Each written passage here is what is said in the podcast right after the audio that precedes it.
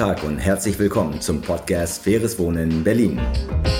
Mein Name ist Ali Aslan, ich bin Journalist und Moderator und präsentiere Ihnen die erste Folge der neuen Podcast-Reihe Der Deutsche Wohnen. Der Berliner Wohnungsmarkt ist derzeit eines der meistdiskutierten Themen der Stadt. Wohnungsknappheit, Klimaschutz, Wohnungsmarktregulierung. Diese Schlagworte bestimmen nicht nur die politische Diskussion, sondern spielen auch im Alltag vieler neuer und alteingesessener Berlinerinnen und Berliner eine immer größere Rolle. Deutsche Wohnen kommt dabei eine große Verantwortung zu, denn sie ist Berlins größtes Wohnungsunternehmen. Um für den Berliner Wohnungsmarkt nachhaltige Verbesserungen zu erreichen, ist jedoch ein gesamtgesellschaftlicher Ansatz mit vielen beteiligten Akteuren nötig. Die Podcast-Reihe ist daher als Einladung zu verstehen. Als Einladung an die verschiedensten Akteure aus Politik, Wirtschaft und Stadtleben, zusammen mit der Deutsche Wohnen Ideen für ein faires Wohnen in Berlin zu diskutieren. In der Podcast-Reihe werden Sie daher zu wechselnden Schwerpunktthemen je einen Experten der Deutsche Wohnen im Gespräch mit einem Gast aus Wirtschaft, Politik oder Gesellschaft hören, die gemeinsam die wohnungspolitischen Herausforderungen aus ihrer Sicht erörtern.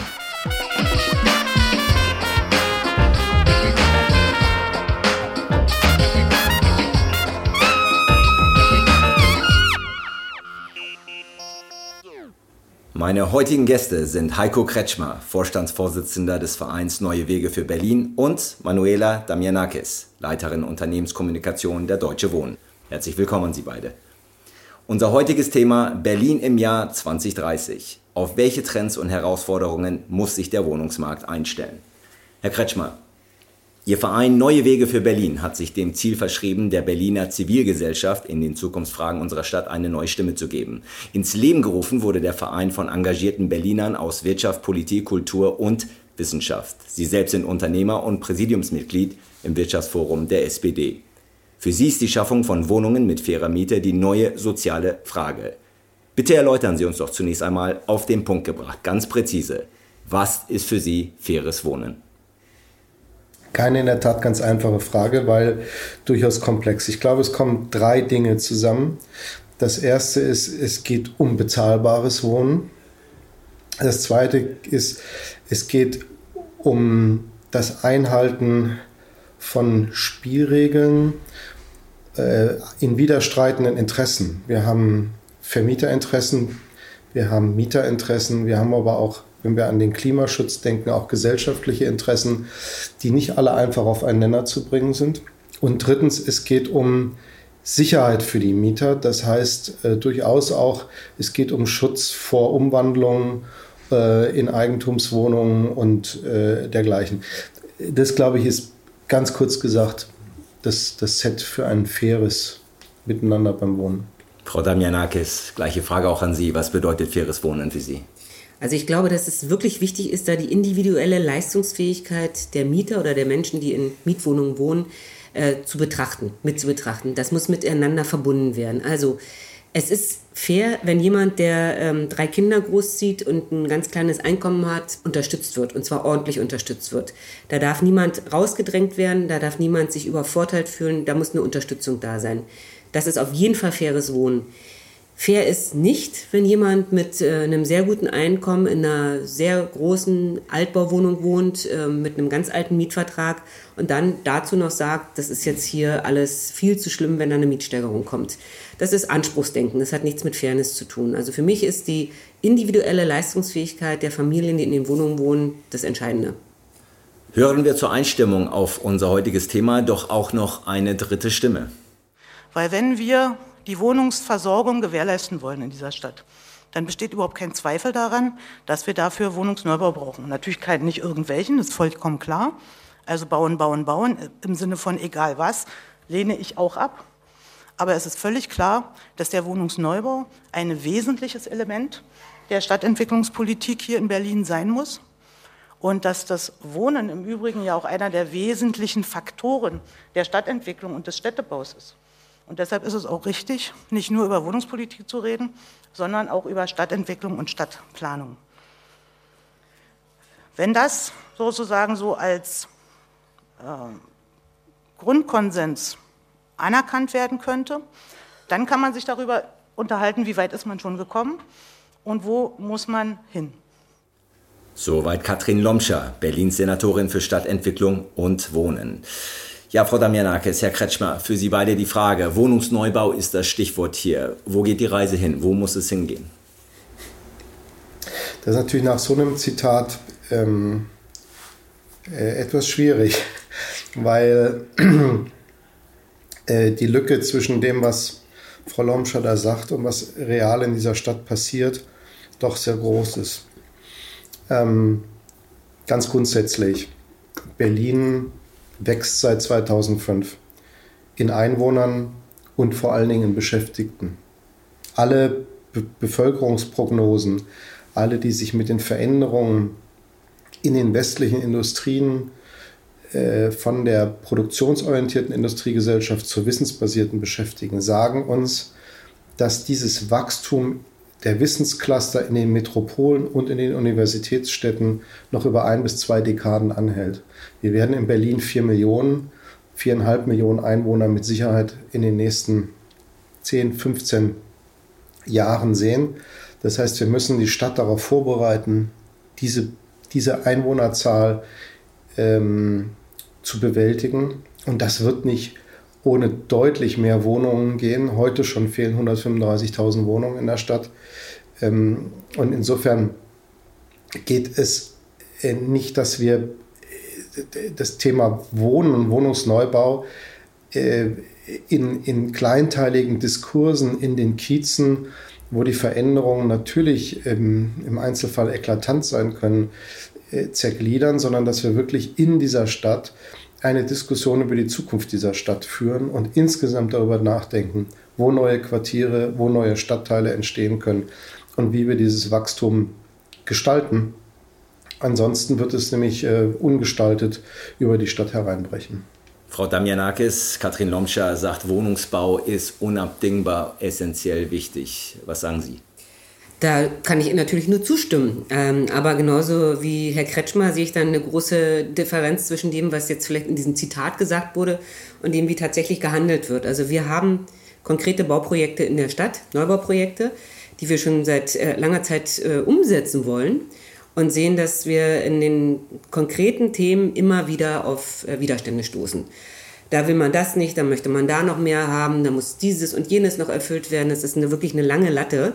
Ähm, wir hatten bedauerlicherweise bisher nicht den Eindruck, dass Frau Lomscher und ihr Haus, das jetzt in, äh, seit einiger Zeit eben unter ihrer Führung ist, also die Senatsverwaltung für Stadtentwicklung, uns da tatsächlich tatkräftig unterstützt. Das muss man leider so feststellen, das sehen wir nicht.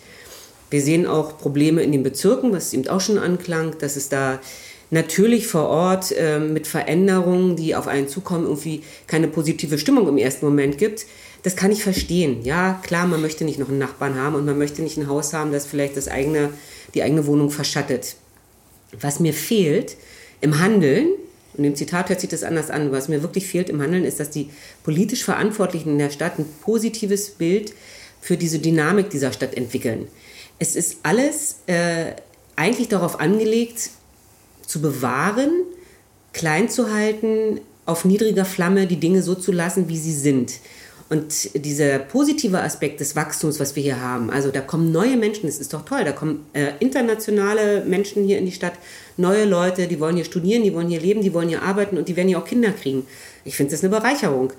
Ähm, da sind Ideen da, die da sind, da sind äh, Wirtschaftskräfte da, die, die auch wieder in diese Stadt reinkommen und die sollte man begrüßen und nicht dann vor Ort de facto immer nur zu kommen und sagen, das will ich nicht verändern und da will ich nicht und dies und jenes will ich nicht.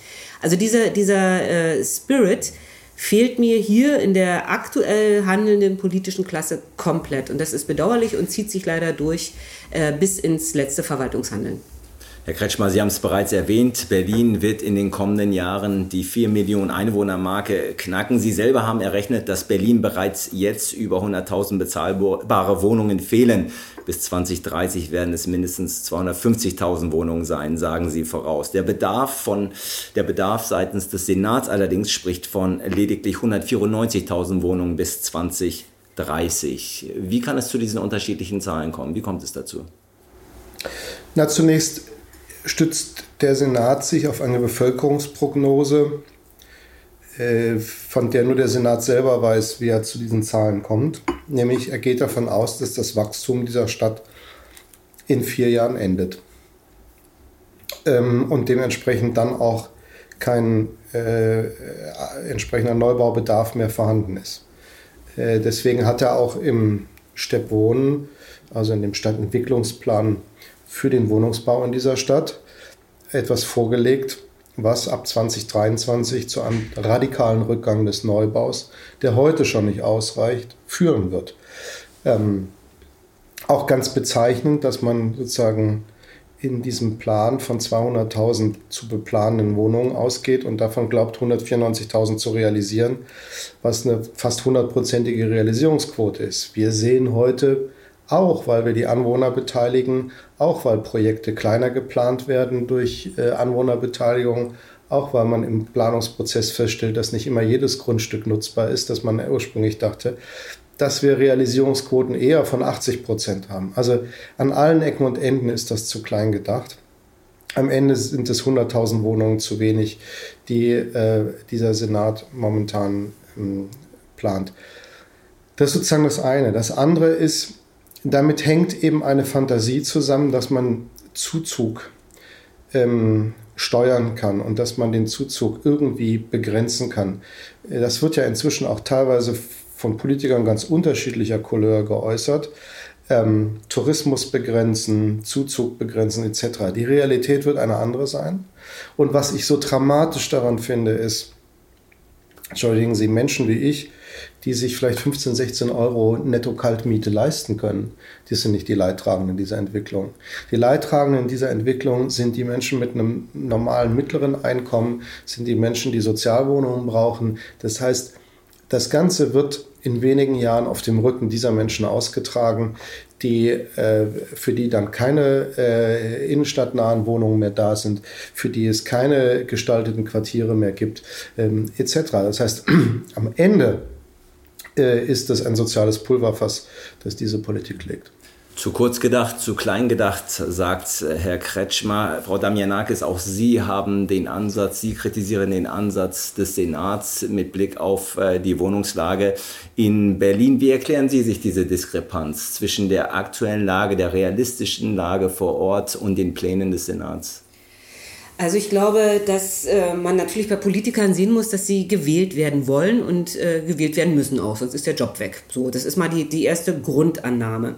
Das heißt, da hat jede Partei, die jetzt in der Regierung ist, äh, ihre eigene Klientel, die sie im Blickfeld hat. Und für die macht man Politik. Das ist eine bedauerliche Entwicklung, nicht nur in Berlin, aber in Berlin fällt sie mir jetzt besonders auf, dass man eben nicht mehr die Gesamtstadt im Blick hat, sondern sagt, ich habe jetzt die Gruppe, die mich wählt, der soll es gut gehen.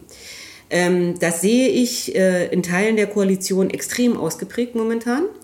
Ähm, die Gruppe, um die es da geht, sind diejenigen, ähm die eine Wohnung haben, die meist auch eine günstige Wohnung haben, die in einem Kiez leben, sich da wohlfühlen, die in ihren Vereinen sind, die vielleicht im öffentlichen Dienst arbeiten oder BAföG bekommen oder äh, sonstige Transferleistungen, sowas. Also Leute, die sich eingerichtet haben, die sich in Berlin eingerichtet haben, vielleicht Berliner sind, vielleicht aber auch erst seit zehn Jahren in der Stadt oder seit drei Jahren, aber die schon wählen und schon gewählt haben und wissen, das soll so bleiben.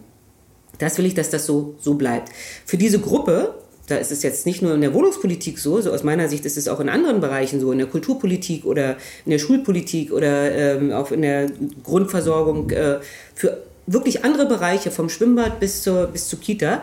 Für die ist es erstmal das Wichtigste, ähm, dass, dass da keine großen Veränderungen stattfinden.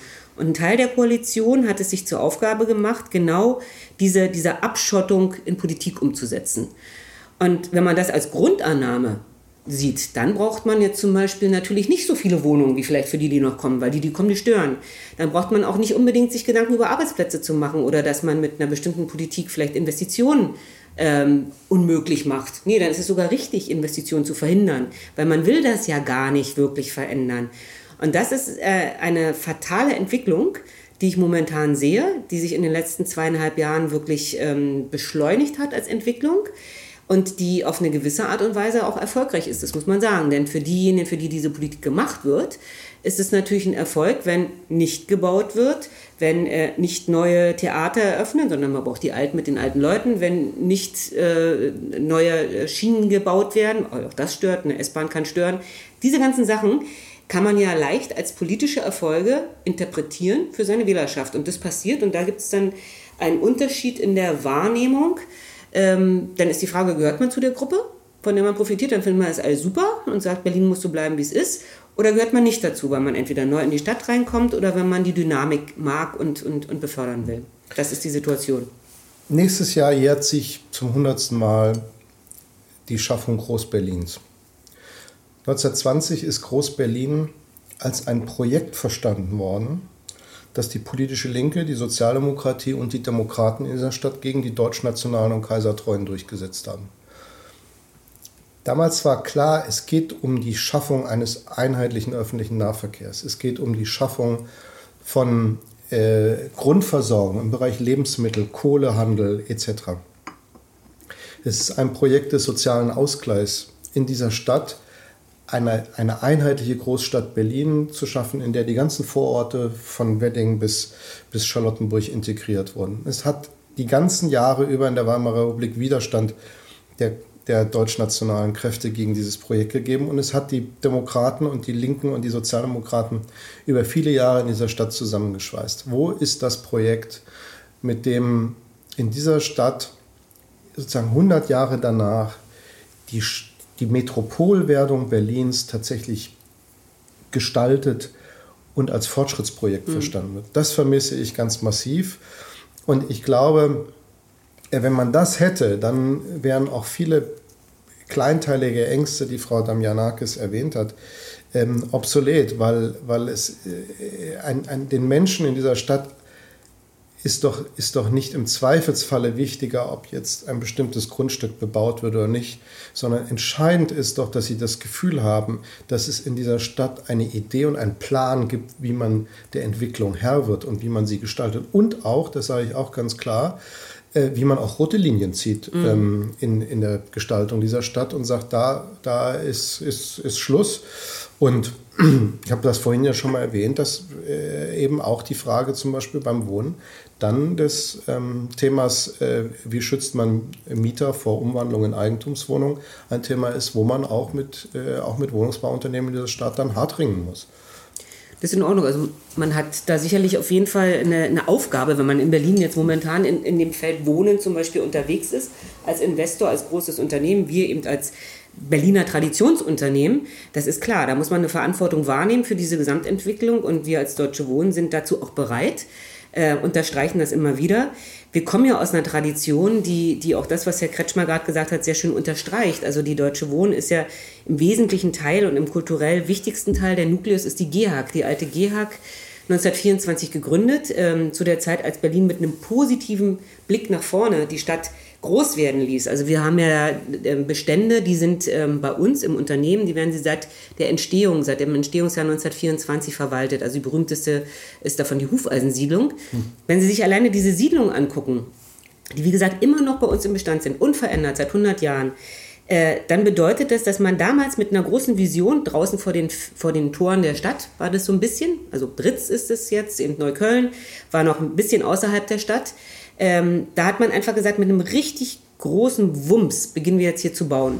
Und hat innerhalb von ganz kurzer Zeit, man hat in, in, in den Jahren von 1924 bis 1932 über 100.000 Wohnungen in Berlin gebaut. Mit einer, mit einer Kraft, und mit einer Qualität, die heute noch absolut überzeugt. Das sind die Wohnungen, die jetzt auf der UNESCO-Welterbeliste stehen. Alle unter Denkmalschutz, alle vermietet, alle hochattraktiv. Da hat man junge, ganz junge, unerfahrene erstmal noch äh, Architekten rangelassen. Da hat man Möglichkeiten geschaffen, immer wieder neue Gesellschaften gegründet, die neue, neue Quartiere entwickelt haben. In der ganzen Stadt, davon profitieren wir heute noch. Davon profitiert Berlin. Alle sind wild darauf, in diese Wohnung zu kommen. Äh, das ist etwas, was man heute wiederholen könnte, wenn man denn wollte. Aber es waren eben damals Leute unterwegs, die sich was getraut haben, die eine Vision hatten, die gute Leute rangelassen haben und dann kriegt man was, was, äh, was über Generationen Bestand hat. Und das ist tatsächlich so, dass ich das heute leider vermisse. Herr Kretschmer, es fehlt Ihnen an einer Vision, an einer großen Idee in Berlin seitens des Senates mit Blick auf den Wohnungsmarkt. Sie selber haben ein Sofortprogramm für 100.000 soziale und bezahlbare Neubauwohnungen in Berlin und für Berlin entwickelt. Daran, darin fordern Sie auch die Bebauung des Tempelhofer Feldes sowie weitere Grünflächen. Vielen Berlinern, das wissen Sie, sind ihre äh, Freiflächen inmitten der ohnehin schon dicht bebauten Kieze allerdings heilig. Das hat der Volksentscheid 2014 ja auch ganz deutlich gezeigt. Müssen wir diese Flächen im Zuge des, des Trends nun opfern, im, im, im Sinne Ihrer Idee? Also zunächst mal würde ich jetzt nicht behaupten, dass ein Sofortprogramm für 100.000 Wohnungen schon der große Plan ist. Also das, das sollte man, glaube ich, vorwegschießen, sondern es ist ähm, auf die drängendste Frage, äh, der Metropolgestaltung Berlins, nämlich die Frage des sozialen Wohnens, der Versuch, eine Antwort zu finden. Das ist die Frage, die in diesem ganzen Prozess momentan wirklich viele Ängste auslöst bei Menschen ähm, und wo man, wo man Sicherungsanker braucht, sonst wird man die andere Debatte gar nicht vernünftig führen können. So, deswegen haben wir auch gesagt, bevor wir sozusagen über das große Ganze und Visionäre diskutieren, müssen wir erstmal ein, ein Konzept schaffen und müssen auch mit der Volksinitiative äh, auch zeigen, dass es in dieser Stadt Menschen gibt, äh, die das unterstützen, dass ein solches äh, Wohnungsbauprogramm für Berlin kommt. Zweitens, ähm, Tempelhofer Feld. Also ich bin sehr dafür, dass wir uns über die städtebauliche Gesamtgestaltung dieses Feldes Gedanken machen. Es geht ja mitnichten darum zu sagen, wir wollen das ganze Tempelhofer Feld bebauen. Das, meines Wissens gibt es auch niemanden, der das so plant. Das, was zurzeit passiert, ist Brachland. Ich bin sehr dafür, dass wir darüber nachdenken, größere Teile des Tempelhofer Feldes zu bewalden dann hätten wir wirklich einen Beitrag zum Klimaschutz und zur CO2-Reduktion.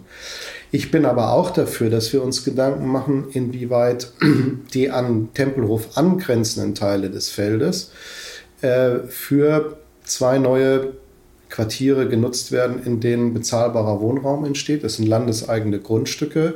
Das heißt, wir haben dort über eine aktive Grundstückspolitik auch tatsächlich die Sicherheit, über 25 Jahre äh, bezahlbare Mieten äh, zu garantieren.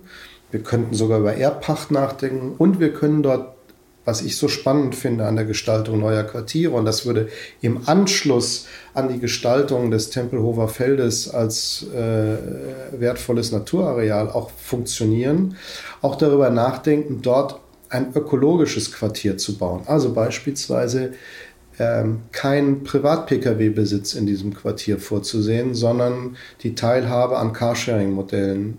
Ähm, beispielsweise darüber nachzudenken, wie man dort über äh, energetische Quartierslösungen dafür sorgt, dass das ein Quartier mit einem niedrigen CO2-Fußprint ist.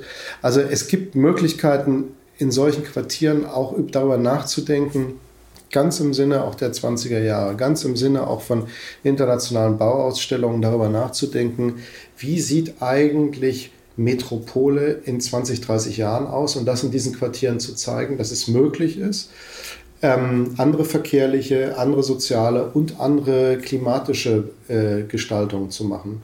Und das ist eine enorme Chance, zumal, das ist mir auch noch wichtig dabei, diese Metropole Berlin, die ja so international wird. Wir dürfen nicht vergessen, der Zuzug ist seit rund fünf Jahren jetzt inzwischen nur fast ausschließlich nur noch von Menschen aus der EU und aus anderen Nicht-EU-Staaten getragen. Das heißt, die ganze Welt schaut auf diese Stadt.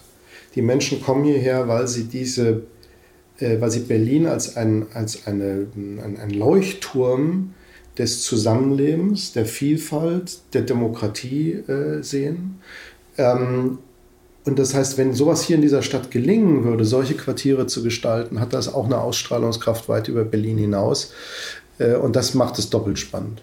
Frau Damianakis, äh, die Freiflächen zu nutzen ist eine Sache. Andere Leute sagen, eine Alternative wäre auch, dass Berlin in die Höhe wächst. Äh, braucht Berlin mehr Hochhäuser, Wolkenkratzer sogar? Ja, wahrscheinlich gibt es Stellen in der Stadt, wo das Sinn macht. Ja, sicherlich. Also da muss man städtebaulich ganz genau gucken, muss man auch wirklich behutsam äh, entscheiden. Ähm, es ist ja so, dass wir als, äh, als ähm, großes Unternehmen auch Bestände haben oder haben und hatten, die in Hochhaus, Hochhaussiedlungen noch ein bisschen weiter am Rande der Stadt sozusagen sind. Uns gehört ähm, zum Beispiel wesentliche Teile der Gropio-Stadt, aber wir haben auch ähm, Neubauten und Hochhäuser in Reinickendorf oder in äh, Lichter, Lichtenrade etc. Das heißt, da gibt es auch Erfahrungen, die sind nicht immer positiv. Also man muss schon gucken, wenn man sowas machen will, äh, dass man auch wirklich Qualität in dem Bau hat und dass man auch, auch bei der Vermietung guckt, dass das wiederum gemischte Quartiere sozusagen in der Vertikalen sind.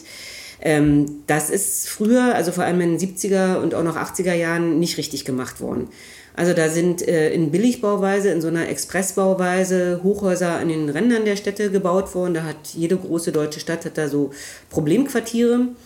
Ähm, Später dann in der, in der DDR ist das auch nochmal mit den Plattenbausiedlungen ähm, in Marzahn-Hellersdorf etc. gemacht worden. Ähm, da ist sicherlich die Belegung ein bisschen anders gewesen. Ähm, wie gesagt, uns gehören auch äh, viele solche Häuser. Die sind ähm, oftmals mit einem hohen Investitionsstau ähm, im Bestand. Da muss man viel machen. Das kann man auch machen, das ist alles in Ordnung. Aber wenn man jetzt nochmal neu darüber nachdenkt, müsste man das anders machen als damals in den 70er Jahren, finde ich jedenfalls. Das heißt, man muss darauf achten, dass, dass da auch qualitätsvolle Quartiere entstehen. Das heißt, gemischt im Sinne auch hochpreisigere Dinge mit drin haben, äh, von den Lagen her so, dass, dass es wirklich ein städtebauliches Ensemble gibt, das äh, so angenehm ist und so schön ist, dass man da auch im Umfeld sich bewegen will und da bleiben will. Das sind Dinge, die, ähm, die man echt nicht über, übers Knie brechen darf. Und wo ich jetzt auch momentan ein bisschen Bedenken habe, dass die Ideen, die da im Raum stehen, schnell zu bauen und preiswert zu bauen, das ist ja so eine Maxime, es muss ja alles preiswert, preiswert, preiswert, weil es, es, wird eine Definition, was, wie hoch eine Miete sein darf, sozusagen gegeben und dann muss ich baulich das alles danach richten. Das finde ich relativ gefährlich. Also wenn man so Billigdinger wieder irgendwo hinknallt und dann die mit äh, WBS-Berechtigten ausschließlich auffüllt, was die städtischen Gesellschaften zum Beispiel machen müssen, dann zieht man sich da die Problemquartiere der Zukunft hoch. Und das ist Unsinn. Das, das, muss man einfach ein ähm, bisschen ganzheitlicher sehen. Aber Hochhäuser durchaus eine Option, sagt Frau Damjanakis, äh, Herr Kretschmer. In Berlin fehlt es an Baukapazitäten und auch an kurzfristig bebaubaren und bezahlbaren Bauflächen. Das ist ja in diesem Gespräch auch schon durchgeklungen. Wie wollen Sie dieses Problem lösen? Also die Baufirmen erklären uns im Gespräch, dass die Frage der fehlenden Kapazitäten mehr mit der Frage der fehlenden Planungssicherheit zu tun hat. Das heißt, wenn es ein klares Commitment der Politik gäbe, das auch im Zweifelsfalle ähm, parteiübergreifend vorhanden sein muss, einen bestimmten jährlichen Neubau in dieser Stadt in den nächsten zehn Jahren zu schaffen, dann wären die Firmen ganz anders in der Lage, Kapazitäten aufzubauen und zu investieren etc. Das Problem ist, dass es momentan ein von Jahr zu Jahr Hangeln ist und das fördert nicht gerade die Investitionsbereitschaft der ähm, Bauunternehmen. Insofern äh, äh, kann ich die Sorge nachvollziehen, teile sie aber nicht in der Schärfe, wie sie teilweise in der Debatte vorgetragen wird. Das andere Thema Bauland ist ähm, ein, ein äh, weitaus problematischeres, weil wir ähm, in der Tat sehen, dass es ähm, in, in der Erlangung von, von günstigem Bauland äh, wichtig ist, dass das Land oder die Stadt äh, aktiv in der Grundstückspolitik mitmischt. Äh, und so etwas hat eine gewisse Langfristigkeit. Das heißt, ich muss nicht nur, wie es in Berlin ist, äh, über Liegenschaftspolitik Bauland verkaufen.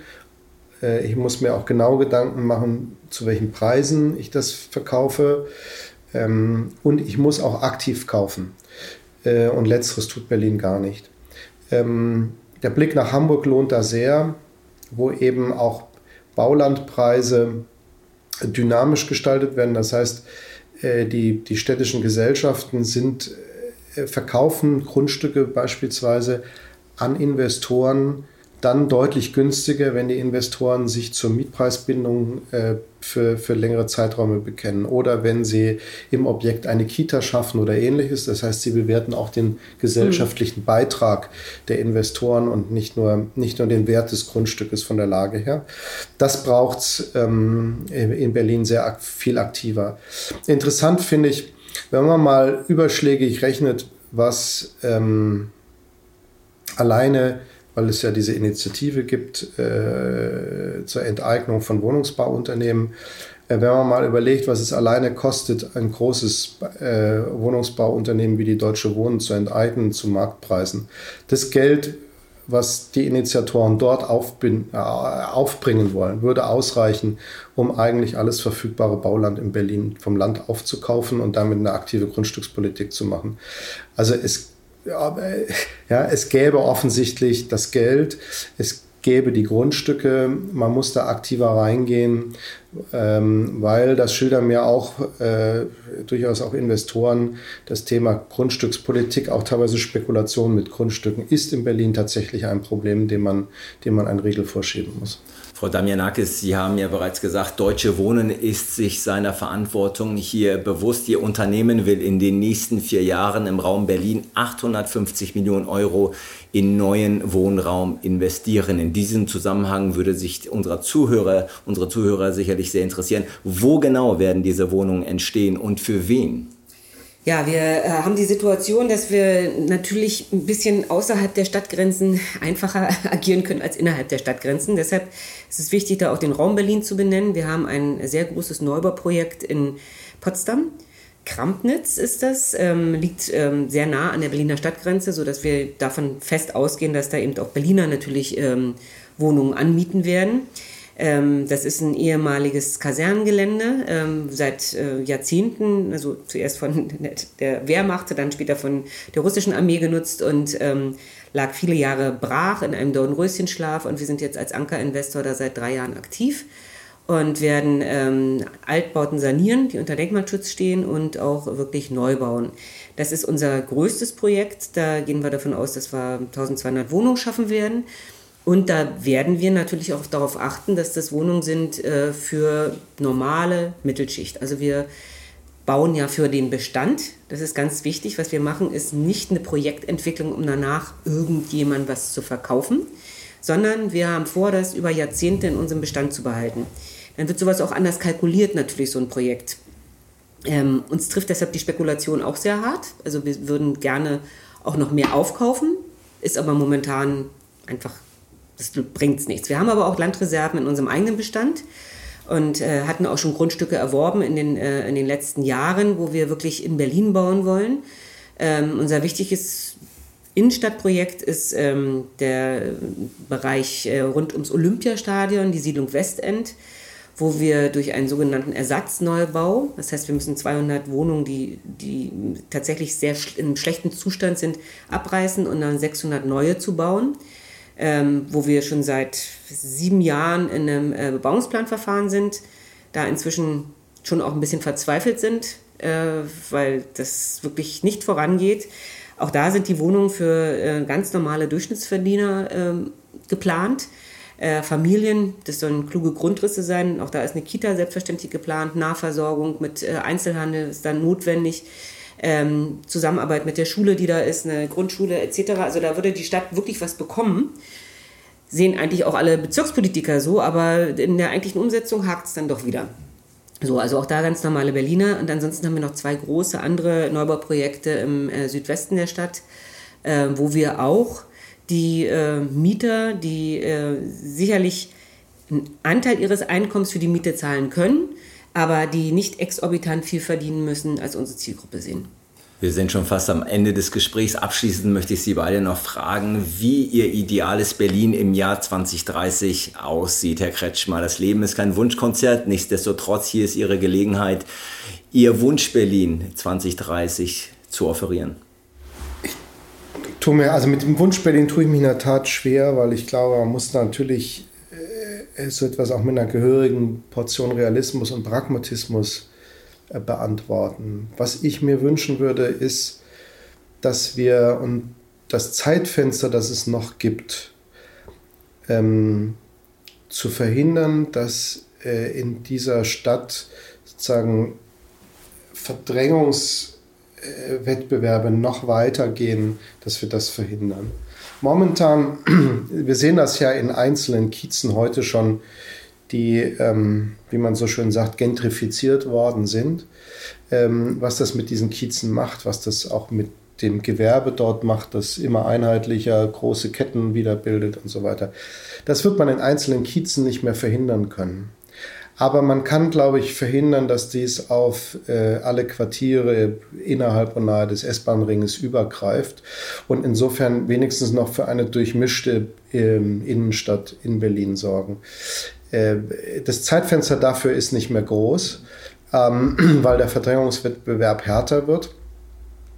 Ähm, und insofern wäre mein Wunsch, dass, dass wir das nutzen und, und äh, dafür die Voraussetzungen schaffen, dass es eben eine, eine bunte, eine vielfältige und vor allen Dingen eine sozial integrative Stadt bleibt. Frau Damianakis, gleiche Frage auch an Sie. Wie sollte sich diese Stadt in den kommenden 10, 11 Jahren entwickeln? Wie sieht Ihr ideales Berlin im Jahr 2030 aus? Ja, da kann ich Herrn Kretschmer eigentlich nur zustimmen. Auf jeden Fall muss es eine gemischte Stadt sein, die im Innenstadtbereich, aber auch in den, in den Außenbezirken äh, wirklich ähm, für, für alle Berliner und auch Neuberliner zuziehenden Raum und Platz gibt. Äh, wir werden definitiv nicht, nicht jeden, der gerne in Friedrichshain wohnen will, eine Wohnung in Friedrichshain zur Verfügung stellen können. Das wird nicht gehen, weil es irgendwann mal voll ist. Und es soll ja dann auch in den gebauten Altbauquartieren sein. Da muss man auch realistisch sein und sagen, okay, bestimmte Dinge müssen wir auch da größer denken. Auch Wohnungssuchende müssen da in einer größeren Dimension denken. Deshalb hoffe ich, dass die Stadt so klug ist, ähm, stärker in der Verflechtung mit dem Umland zu denken. Also eine, äh, eine Region Berlin-Brandenburg äh, im, im Blick zu haben. Wir haben da sehr viel Potenziale, wenn man wirklich die Verkehrsplanung auch entsprechend ausrichten würde.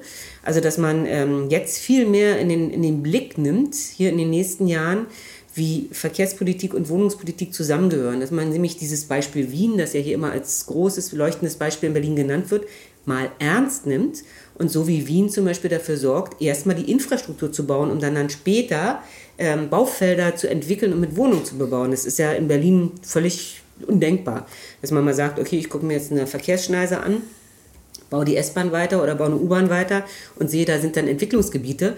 Da könnte man sehr viel Druck aus der Stadt nehmen. Da könnte man auch ähm, mit, der, mit den Visionen, wie sie in den 20er Jahren in der Stadt waren, wirklich qualitätsvolle Quartiere schaffen. Das, das gäbe es ja. Es gibt die Architekten dafür, es gibt auch sicherlich äh, die Baufirmen dafür, die sowas machen würden.